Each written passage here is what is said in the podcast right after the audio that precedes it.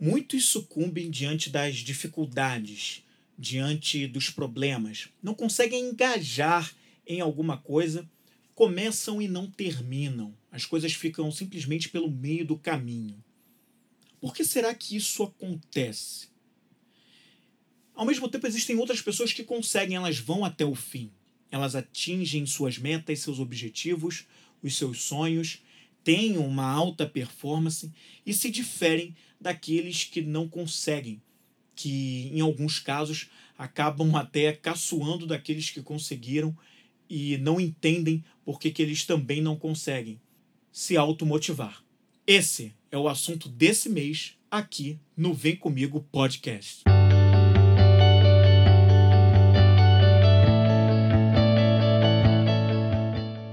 Bem-vindo ao Vem Comigo, um podcast inspiracional e sobre desenvolvimento pessoal. Apresentação: Flávio Moreira.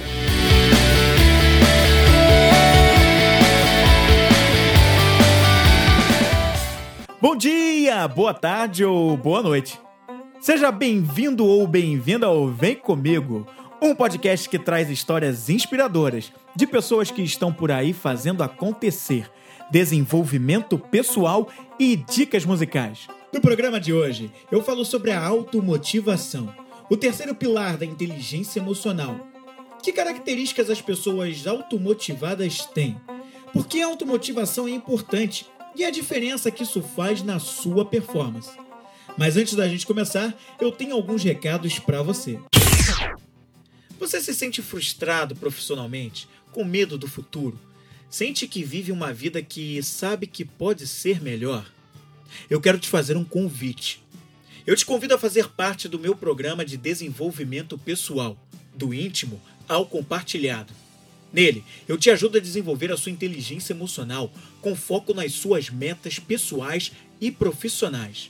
O do íntimo ao compartilhado é um processo de coaching com 12 sessões, uma por semana, onde eu te ajudo a ter mais clareza, identificar seus objetivos, desenvolver o seu autoconhecimento, a entender o que funciona e o que não funciona para você, o que te motiva e o seu propósito de vida. É um programa para te ajudar a planejar e a agir. Você será levado ou levada a entrar em movimento enquanto descobre os seus caminhos.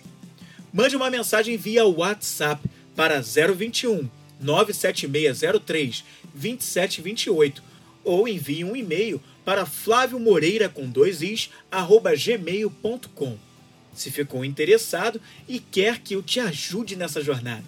Será um prazer te ajudar nessa caminhada de descobertas e transformação na sua vida.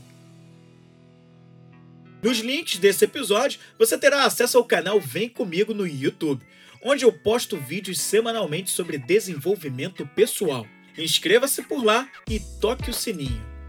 Também aqui na descrição tem um link para o meu grupo do Telegram, onde toda semana eu compartilho reflexões que podem te ajudar no seu dia a dia e que não vão para o meu site ou mídias sociais. É um grupo exclusivo para um movimento do bem criado para ajudar as pessoas a trabalharem seus estados emocionais em meio à pandemia de coronavírus. Acesse, venha fazer parte. Vem cá, vem comigo.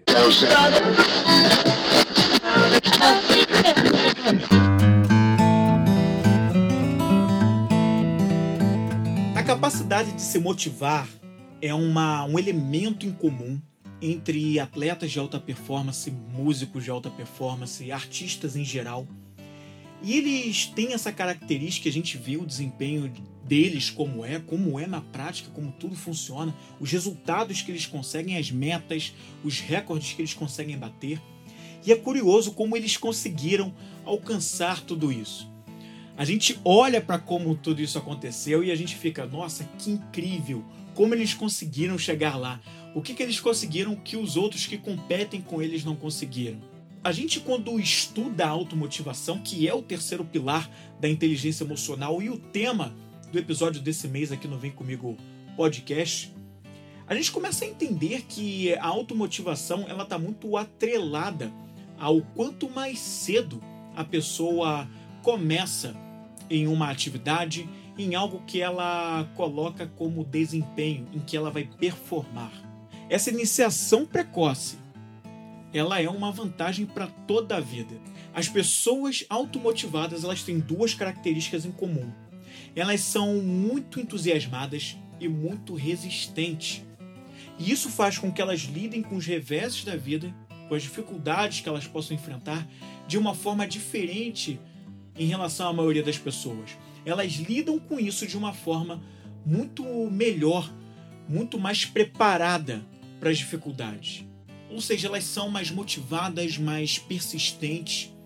E isso é uma vantagem emocional. Se a partir das tuas emoções, essas emoções evocadas, você tem uma capacidade de planejar e pensar mais elevada, você tem uma tendência maior a ser mais automotivado e, consequentemente, atingir os seus objetivos, os seus sonhos, os seus planos, as suas metas. Você consegue chegar aonde você realmente quer. Enquanto que o inverso também é verdadeiro. Se diante das emoções evocadas em você, você tem uma capacidade menor de pensar e de planejar, os seus objetivos e as suas metas, eles têm mais dificuldade ou eles nem mesmo são alcançados. Justamente porque você não consegue canalizar e usar essas emoções ao teu favor para alcançar um determinado objetivo. Quanto mais dotado de sentimentos de entusiasmo e prazer, melhor você consegue usar a ansiedade ao seu favor para que você obtenha êxito em algo que você quer conquistar. É o que a gente chama de usar a ansiedade num grau ideal para sua vida, para o que você deseja, para o que você almeja. E isso é uma aptidão mestra na inteligência emocional. A forma como você resiste a impulso, que é uma aptidão fundamental psicológica, é justamente o que te ajuda a atingir os seus objetivos. Quando você consegue adiar uma satisfação imediata em prol de um objetivo, é quando você consegue colocar em prática e você consegue atingir as coisas que você quer. Resistir a impulsos é a raiz fundamental, a raiz maior do controle emocional. E é justamente essa, esse adiar de satisfação, que é o controle de impulsos, que vai diferenciar você dos demais e vai mostrar se você consegue realmente, se você é capaz de atingir aquilo que você almeja. E por quê? O, a falta de controle de impulsos ela é um grande previsor de delinquência, de atingimento ou não de metas. Quanto menos você consegue controlar impulsos, menos capacidade você tem de atingir objetivos sejam eles pessoais, profissionais, financeiros. E esse fraco controle de impulsos detectado ali na infância ele é um previsor maior de delinquência, segundo estudos já mostram.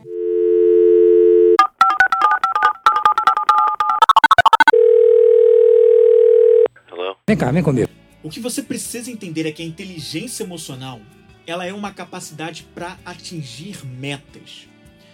Quando a gente consegue visualizar isso dessa forma, a gente entende por que é importante desenvolver essa capacidade. Dando o exemplo da ansiedade, por exemplo, a ansiedade, ela para uns é algo que ajuda e para outros é algo que atrapalha. Mas isso é muito individual, muito particular. Depende de como cada um usa essa ansiedade. A ansiedade, ela pode ser usada de uma forma antecipatória que te ajuda a se preparar para um desafio que você tem à frente, como por exemplo, pode te ajudar se você vai ter um, se você tem uma palestra para ser apresentada, ou se você vai dar uma aula importante, ou se você vai desempenhar alguma coisa relacionada ao seu trabalho, que pode ser algo diferente disso que eu citei como exemplo, ela pode te ajudar a se preparar melhor para isso. Justamente ter e sentir essa ansiedade pode fazer com que você faça coisas para evitar um desastre para evitar que as coisas deem errado. Justamente porque você se preparou. É quando você usa essa ansiedade de uma forma a canalizá-la para ter uma boa performance, a alta performance. Você pode usá-la ao seu favor. E é claro que isso não funciona só para ansiedade. Funciona relacionado à raiva, funciona relacionada a ódio, funciona relacionado a medo, enfim, qualquer outra emoção sentimento que você possa pensar. Você pode canalizar cada um deles ao teu favor, de uma maneira que eles possam te ajudar a se preparar melhor. Exemplos não faltam. Se você, por exemplo, se encontra desempregado, você pode, antes de passar por esse desemprego, se preparar com um planejamento financeiro melhor. Para caso esse desemprego aconteça em algum momento futuro, você já usou ali no passado toda uma estratégia que te ajudou a, se ele vier a acontecer, você já estava mais preparado, de repente com uma reserva tão falada por pessoas que trabalham com planejamento financeiro de 12 meses, para que você não passe por dificuldades no momento de desemprego.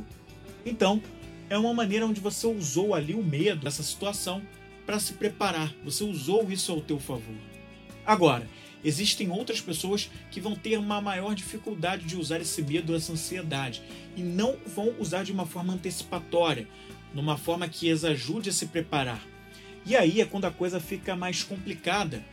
E é claro que não dá para chamar isso de automotivação e acaba interferindo na sua performance, fazendo com que aquela profecia do teu medo de que as coisas deem errado, ela realmente se concretize, porque você não se preparou, você não usou aquela emoção ao teu favor. E aí você ficou tão preocupado, com tanto medo, que foi justamente o que aconteceu, porque você não usou as coisas de uma forma que te ajudassem a se preparar. E é por isso que evocar os estados de espírito positivos é justamente o que te ajuda a canalizar essas emoções de uma forma mais positiva para você mesmo, a te levar à auto performance de forma a te ajudar a atingir o que você quer para sua vida. Né? Não é à toa que existe um ditado que fala de que rir é o melhor remédio. Existe a coisa da terapia do riso, o quanto isso te ajuda a olhar para os problemas de uma forma diferente e a criar uh, soluções mais criativas e mais generosas para a tomada de decisão que você tem que fazer, para resolver um problema. Você fica mais criativo e mais generoso diante das situações. Dotado de um estado de espírito mais positivo, você consegue ver as situações, os seus relacionamentos mais complexos e consegue ver as consequências dos seus atos e das suas decisões.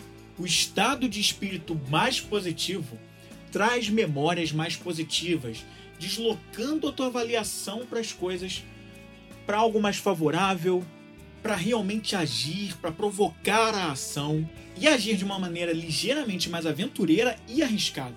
Enquanto o estado de espírito negativo traz memórias mais negativas, um pensamento mais medroso que desloca para ações, pensamentos com mais medo, com mais cautela, que te bloqueia para a ação. E é por isso que os autoconfiantes são pessoas que estabelecem para si mesmas metas, desafios mais altos, porque eles sabem o que devem fazer para chegar até lá.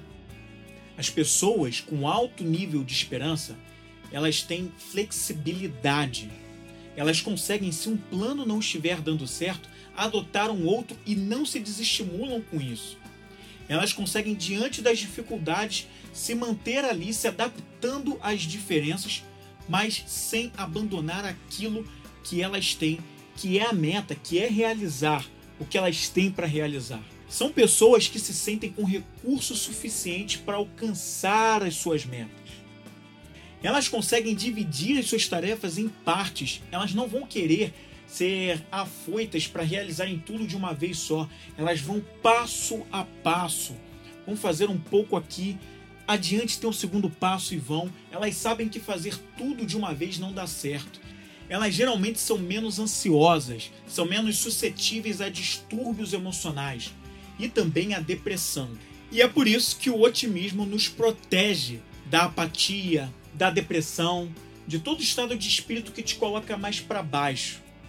Justamente porque ele cumpre esse papel com todas essas características que eu falei aqui anteriormente, te colocando mais flexível e mais forte para enfrentar cada um dos desafios que aparecem na sua frente. O otimista, ele vê o desafio como algo que pode ser remediado, como algo que tem solução.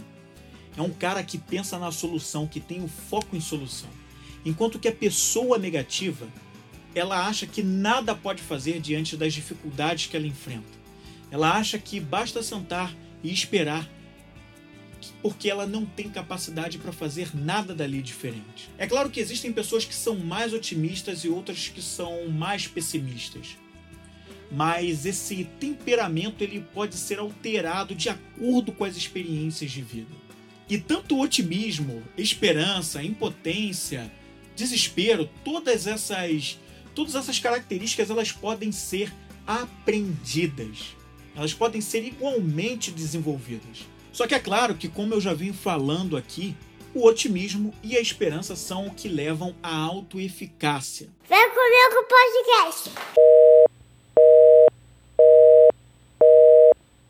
E a autoeficácia ela traz com ela a crença de que realmente você é capaz de realizar o que você tem para realizar, de que você pode realmente fazer. Você tem o que eu chamo de fé inabalável. Você tem uma fé, uma fé cega, mas não uma fé cega de uma maneira pejorativa. Uma fé cega de que você pode, você é capaz, você tem tudo aqui, você já basta para resolver o que tem que resolver, para tomar a decisão que precisa ser tomada. A autoeficácia te traz também disposição. Disposição para enfrentar qualquer revés, você se mantém firme naquilo que você quer. E com a autoeficácia você tem uma maior capacidade de se recuperar dos fracassos também.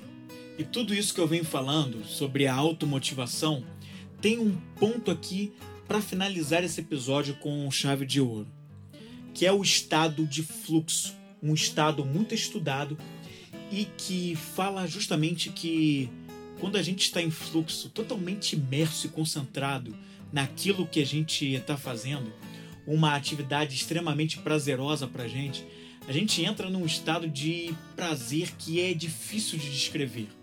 A gente entra, e por isso ele é denominado de estado de fluxo, mas é um estado de abandono, um estado onde você esquece qualquer preocupação, qualquer coisa não favorável e você só curte aquilo que você está fazendo. Você está completamente imerso e concentrado e você não tem nem muita noção do que está acontecendo. Você só simplesmente se entrega ao momento. E esse é o estágio máximo da automotivação.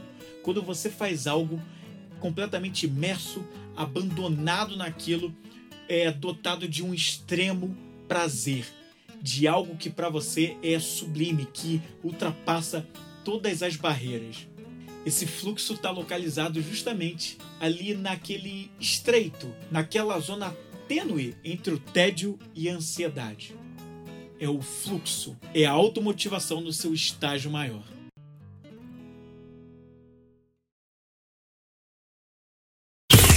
E esse foi mais um Vem Comigo um podcast criado pela minha obstinação em ouvir histórias de pessoas próximas a mim e que me inspiram.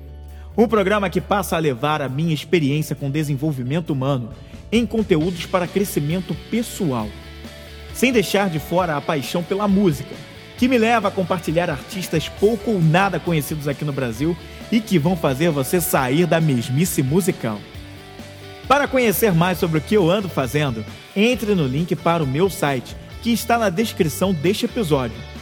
E descubra mais sobre o meu trabalho com desenvolvimento pessoal, que envolve o coaching e palestras.